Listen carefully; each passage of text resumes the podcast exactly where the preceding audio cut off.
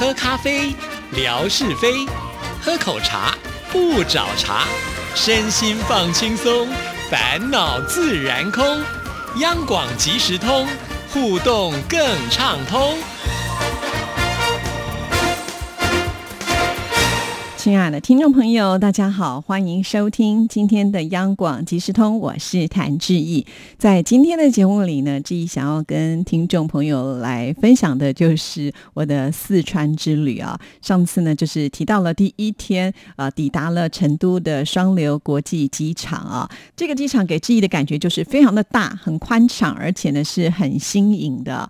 而我之前去过的上海、南京或者是北京的机场来看的话呢，真的有不一样的感。感受哈，我还印象很深刻的就是，当我们飞机落地之后呢，光滑行到我们的空桥啊，就花了很长的时间。可见这机场呢，真的是非常的大啊。好，那当我离开这个机场的时候，我们的第一件事情就是要去啊这个入住的饭店嘛哈。其实距离机场也不太远啊，但是因为呢，呃，这附近刚好在修路，所以花了一点时间才能够绕到我们的饭店。当我们东西都放置好之后呢，第一个目标就要去锦里啊。其实当我决定要去成都的时候，我也查了一下，到底去成都呢有什么地方可以去旅游的。大部分的这些旅游攻略都说要去锦里啊。再加上呢，之前也有听众朋友提供过这个锦里的照片，就觉得这里好热闹啊。那当然我们应该要去看一看啊。从我住的地点呢，呃，渐渐的车子开往成都的市中心，我们就会发现哇，这个人车都非常非常多啊。这个成都的人口呢本身就很多，再加上呢它就是一个旅游的胜地，因此在暑假期间也聚集了非常多的观光客啊，这让记忆很惊讶。因为呢我们是平日嘛，没有想到在平日呢还是呃到处充满了人潮啊，可见呢这里真的是一个大家都很向往的地方。好，而锦里这个地名的由来呢是秦汉三国时期成都是以织锦为主嘛，而这个地方呢刚好就是贩售的地点啊，所以呢特别就叫。做锦鲤了，其实来到这里的时候，真的有一点就像是呃时光倒流哦，因为在锦里的古街上，我们可以看到一些有历史的建筑，像是宅邸啦、民居啦，甚或是因为商业的关系，有一些客栈啦，还有商铺，甚至是万年台啊。最特别的就是我们走在那个石板路上，呃，因为呢，现在大部分在任何的观光景点都比较少能够看到这种石板路啊，所以印象非常非常的深刻，就。是因为这里的游客非常的多啊，各个商家都是使出了这个看家本领，呃，到门口来招揽生意啊，所以我们就可以看得到，呃，比方说打扮的这个川剧的一种表演的服装啊，啊，我们知道在川剧当中最有名的就是变脸的嘛，对不对？啊，他们呢就会站在这个店门口，告诉你说啊，下一场的这个时间是什么时候可以上来呢？喝茶或者是吃饭看表演啊。除此之外呢，就是呃，这个盖碗。茶哈，川茶其实也是很有名的。我们还看到呢，就有一些很漂亮的女生穿的古代的服装啊，然后呢，在那里呃示范泡茶，每一个动作都非常的有韵味啊，所以就觉得哎，喝那一碗茶应该呢会味道特别的好啊。还有呢，就是川酒喽啊，其实好像四川人他们的口味非常的重啊，总是呢要多喝一点酒才会有这种豪气干云的感觉吧哈。在整个景区，我个人的观察呢，它其。实是有分类的，包括了像是一些旅游的工艺品啦，还有四川的呃非常有名的小吃啦，甚至是有这个酒吧娱乐啊，还有呢就是府地客栈呢，大概是这样子的一个情况，可以说是兼顾到所有的观光客的需求，老少皆宜啊。其实走着走，很容易呢就口渴也累了，因为呃当天的气温虽然呢好像是二十六度了，我的手机上是这么写的啊，也不算是艳阳高照，但是呢也许是人多吧，所以我。我的汗呢，好像是不停的在流，就觉得还是挺闷热的。可能因为四川盆地的关系吧，哈。那所以这个时候呢，我们必须要休息一下，吃点东西。呃，我们就进了一家店呢，在里面呢吃了一些当地的特色。其实点了好多好多样哦，比方说有这个呃豆腐脑啦，还有呢非常有名的担担面啦，还有伤心凉粉啊，这些呢都是呃霞总啦，还有强总推荐的。哇，点了一大桌，其实事实上我们根本就吃不完啊。那出来这个店之后呢，还是会到处看到很多有关于特色小吃。我觉得最惊艳的就是，呃这个兔头啊，其实，在还没有来到呃成都之前呢，我早就听说这里的兔头是非常的有名啊。我们会在这个街上看到有很多的兔头，就是那种成堆成堆的堆在那儿。其实看到有一点点害怕哈。虽然呢，它外面都沾满了一些新香料，但是呢，你还是可以清楚的看得到那个兔牙齿啊，就是很尖锐的一颗一颗在那里。其实。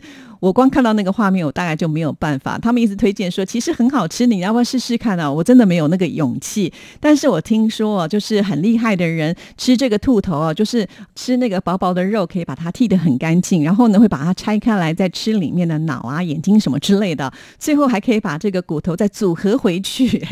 哇！因为我们没有尝试，我不知道像霞总跟强总他们是不是有办法。但是他们都跟我说，其实没有我想象的那么恐怖啊。呃，而且呢，听说味道还是。不错的，但是很抱歉呢，我还是没有尝，所以没办法跟大家来分享。倒是呢，我们上海的贾莹对这里也很熟悉啊，还特别推荐了三大炮。虽然很想去尝试，不过前面已经吃太饱，真的没有办法来消化了。那什么是三大炮呢？其实好像有一点点像是那个驴打滚的这种感觉啊，呃，是一个甜点啦。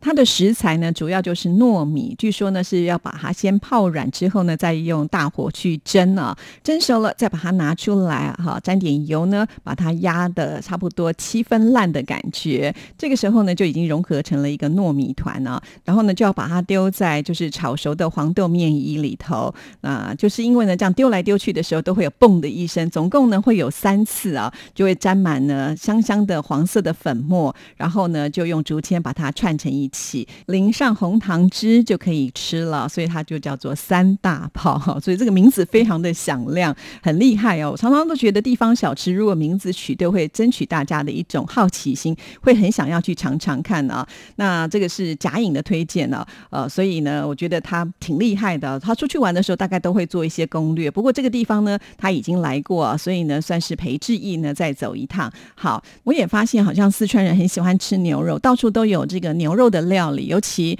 呃很多的商家都在卖手撕牛肉。好，这个牛肉呢，它非常的长的一条，晒得干干的，那你可能要用手去把它撕开来才能够吃，所以叫这样的一个名称吧。哈，那也是呢，沾满了各式的新香料啊。其实，在四川我们就会发现，呃，他们吃食物比较不太会吃原味啊，他们会呢比较着重在于酱料上的一个处理。当然，绝对少不了的就是麻跟辣。哈，我觉得麻的那个劲道呢，甚至比辣还要来的十足啊。所以我都觉得，如果呢今天要是那个花。椒粒啊，没有办法把它处理好的话，它如果呃拌在菜里面，你不小心咬到一下，那个舌头啊就会跟牙齿之间很像是那一种我们去拔牙被打了麻醉针的感觉，暂时都是没有知觉的，这真的是非常的厉害。不过我也得说啊，四川的花椒的香真的比我在台湾呢买到的这个花椒香来的香气多很多哈，真的不太一样。等我回到台湾，我才想起来，哎呀，我怎么没有去买个几包啊？有点可惜。不过呢，后来我想想，我为什么要买呢？因为现在我们家的小朋友都不吃辣，哈，麻辣也根本都上不了我们家的餐桌，所以想想说啊，没有买是对的。好，回到我要讲的主题啊，就是在这里的小吃各式各样，我也观察到了，就是好像在啊当地的人很喜欢吃土豆，也就是我们说的马铃薯啊，有各式各样的料理啊，呃，放在那边呢，我发现哎，买的人都还蛮多的哦。哈，除了吃之外呢，再来就是呃工艺品街了，所以我们在这里。面可以看得到有那个吹糖人啦，或者是捏面人这些民俗技艺的一些师傅，他们就在现场呢直接表演贩售啊，那个都是老师傅才能够做得出来，也是很厉害。还有呢，就是酒吧街啊，其实在这里呃叫酒吧街的话，当然它就会产生一些异国的风味。比较特别的是呢，就是因为它是一个中式的建筑，可是呢卖的又是酒吧，所以我觉得也蛮特别的，就中西合并的一种风格。在这里面我还观察到一。个就是呃大红灯笼高高挂啊，这是非常非常的有气氛。我不知道为什么，只要那个红色灯笼一挂上去之后呢，你就觉得好像那种张灯结彩、喜洋洋的感觉。所以我也拍了很 很多相关的照片啊。好了，在这里呢，当然也少不了所谓的呃这个街头艺人的表演。我还记得之前就有听众朋友呢传来，就是有街头艺人呢把自己打扮的就像是一个呃铜去雕出来的呃人像哈。那当您可能靠近去拍照的时候，他就来吓唬你，其实那是人装扮的。那当天我也有看到，所以也特别拍了这个照片啊。当然这也是受到我们听众朋友之前呢提供给志毅照片的一个影响哈。还有一个很特别，也是可能只有在当地才有的，就是掏耳朵的服务。我就发现啊，不管是男女老少啊，大家呢都很享受这一种服务哦。那这些师傅看起来也很专业啊，头上戴的那个头灯啊，还有他的工具，再加上那个架势啊，哇，那个阵仗摆出来，你就觉得哎，这师傅好像非常的有经验，给他掏耳朵应该是蛮安全的吧？哈，还有绝对是少不了有关于熊猫的造型了。其实走到哪我们都可以看得到呢，呃，在贩售熊猫的各式各样的一些礼品啊。最常看见的就是很多的女生，不只是小女孩哦，甚至有些大妈哈，头上都戴着这个有熊猫的发箍。很有意思，呃，所以呢，不只是志毅喜欢熊猫，我发现其实喜欢熊猫的人真的蛮多的。的确啦，因为这么可爱的动物，到底有谁能够抵挡得住呢？那你一定会问志毅，到底有没有买这个熊猫的发箍啊？跟听众朋友说，我还真的没有买。其实我还蛮务实的，为什么呢？因为我觉得，呃，如果我是会使用的东西，我就一定会买。那买了我不会带的话，那就是一种浪费。而且我心里面一直在想说，反正呢，我还要到这个成都的熊猫培育中心去呀。我相信那边应该有更多相关的产品可以呢让我来挑选啊。那志毅呢，其实都很希望及时的就把这些精彩的照片放在微博上，让听众朋友同时也能够看到啊。光锦里呢，我就发了好多篇呐，因为一次。只有九张的照片的机会啊，那我拍的岂止是九张呢？就分段呢贴在我的微博上哈。这个时候呢，就有听众朋友问说：“志毅，那你有没有去武侯祠呢？”其实要跟听众朋友说啊，还真的没有办法去了。第一个呢，就是武侯祠它自己本身呢也是蛮大的，走进去可能也要花一两个小时呢，才能够慢慢仔细的观赏，因为里面还有博物馆嘛哈。那我之前跟听众朋友说过，其实我的先生这次因为是脚受伤哈，原本呢我们还担心他可能没有办法成。行，可是呢，他又觉得这个机会是这么的难得，所以呢，他就坚持一定呢要来哈，所以我们就只好呢在行程的规划上做了一些呃调整，就是只要是要走太多路的都不方便哈，因为呃毕竟这个脚伤还没有完全好，而且呢他走的又比较慢哈，大家呢都是配合他的这个步伐，其实这个有点对于其他跟我们一起来玩的这些朋友们，尤其像贾颖啦，或者是霞总、强总啊，都会觉得有点不太好意思啊。但是他们都非常的客气，也都很包容，甚至呢给我们很多的帮忙哈。虽然呢我们是说啊不要走太远了，但是每一次呢我回到饭店看一下我手机里面的计步器，呃每一天呢大概都有走到将近一万步或者是超过哈，可见我们走的那个量还是蛮大的啦。那至于我先生呢是有的时候他会到一个定点等我们呢，他没有办法走这么远哈。不过呢这对志毅来说呢也是一个。极限了。其实我自己个人体力也不是很好，尤其我不知道为什么，就是如果我站久或者是走久的话，我的腰都会非常非常的酸哈。所以呃，必须呢，就是一段时间我要做一个休息，不然的话呢，可能腰就会断掉吧哈。那真的要感谢，就是陪我们一起逛锦里的这些好朋友们，都很能够体谅我们啊，这个老弱残兵的感觉。好了，后来呢，就到了晚上吃饭的时候，因为霞总呢就觉得我们远道而来啊，特别安排了一个。非常丰盛而且很高档的呃五星级饭店的一个火锅。其实一开始的时候我就跟他说，其实我比较想要吃的就是呃到地成都人呃吃的火锅就可以啦。可是霞总呢，他就是非常的客气啊，刚好可能因为这个餐厅的主厨也是他的好同学啊，而且是跟他同年同月同日生哈，有一个好妈吉在里面呢，所以有帮我们特别做了一些这个料理啊。其实到了这个饭店呢，我觉得他们非常的用心的装潢，尤其呢是。在于四川的这一些香料的部分呢，还用一个展示柜把它展开来啊，让大家能够了解。这个时候才发现哦，不是只有花椒这么简单，有各式各样，我甚至呢叫不出名字的一些特殊的香料，即使是看到那些字，我都不知道该怎么念的那种感觉。那这香料之外呢，还有就是辣椒的部分，哇，这个辣椒的种类也是多到爆哎，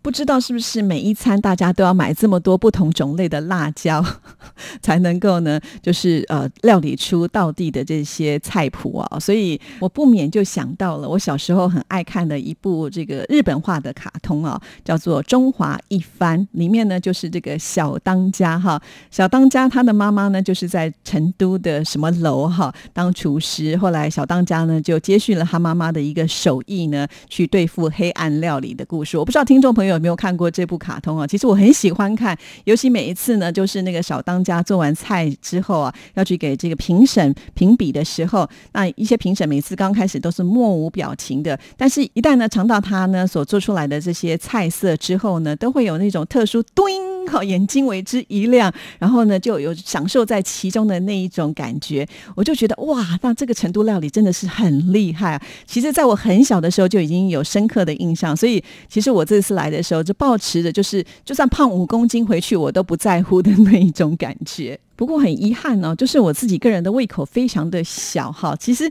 明明呢看到了每一道菜都很想去尝鲜一下，怎奈哈这个肚子的空间就是不够，所以觉得好可惜哦。啊，因此呢，我也建议大家，如果呢真的想要来像这样子的一个美食都市的话，真的要先训练一下自己的那个胃容量啊，才有办法呢，就是在很短的时间之内去享受各式各样不同的口味啊。好啦，吃完饭之后呢，我们总是要帮助消化，所以我们就决定了要去宽窄巷啊。宽窄巷呢，也是在旅游攻略当中呢，大家一致推荐应该要去的地方啊。宽窄巷呢，目前可以说是成都保留最完整的满城街道，还有建筑格局的一个区块，是成都的三大历史文化保护区之一啊。虽然呢，它是一个老街区，但是呢，呃，强总有跟志毅说啊，这些都是经过一些修整还有维护呢，呃，所呈现出来的。所以我们现在看到的这个宽窄巷，我觉得多了更多的现代感啊，跟我们之前逛的锦里呢，就会有一些差异性了。而且在这里面会看到。各式各样的一些装置艺术啊，其实，在逛这个宽窄巷的时候，我就有一种感觉，跟我们台北的文创园区其实还蛮类似的。有很多的景点都是很适合来拍照打卡的，不管是一面墙或者是一个转角，拍出来之后呢，都会非常的有氛围啊。其实我们当天去的时间是呃已经傍晚了，但是呢，我们也发现了，就是呃，因为成都呢是在西南，算是一个比较大的城市啊，这。这个地方因为偏西南，因此呢，我觉得它的这个太阳下山的时间是比较晚的，所以有的时候到了晚上六点半的时候还是挺亮的。因此呢，嘉颖就不断的跟志毅说，这里应该呢可以算是晚一个小时的感觉。我觉得真的是哎，就是呢在六点多的时候天还是很亮，一点都不像是太阳要下山。因此呢，大家好像多了白天的时间，好好的可以在外面逛一逛。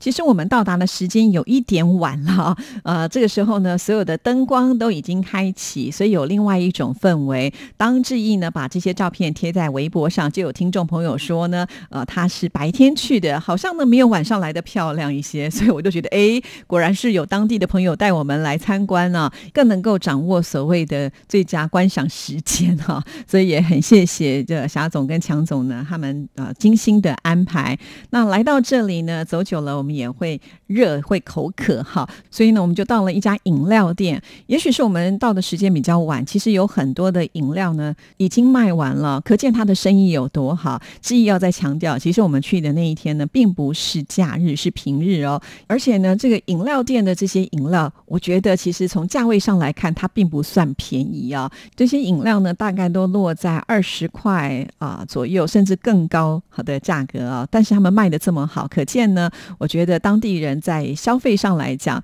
啊，或者是这些观光客都还蛮愿意掏。这个腰包的了，我不知道是不是因为景点它的这个价格比较高哈，还是说呢，在成都一般呢就是这样子的一个价位哈。因为呢，我们还没有去别的地方，所以呢就比较没有办法去做一个比较哈。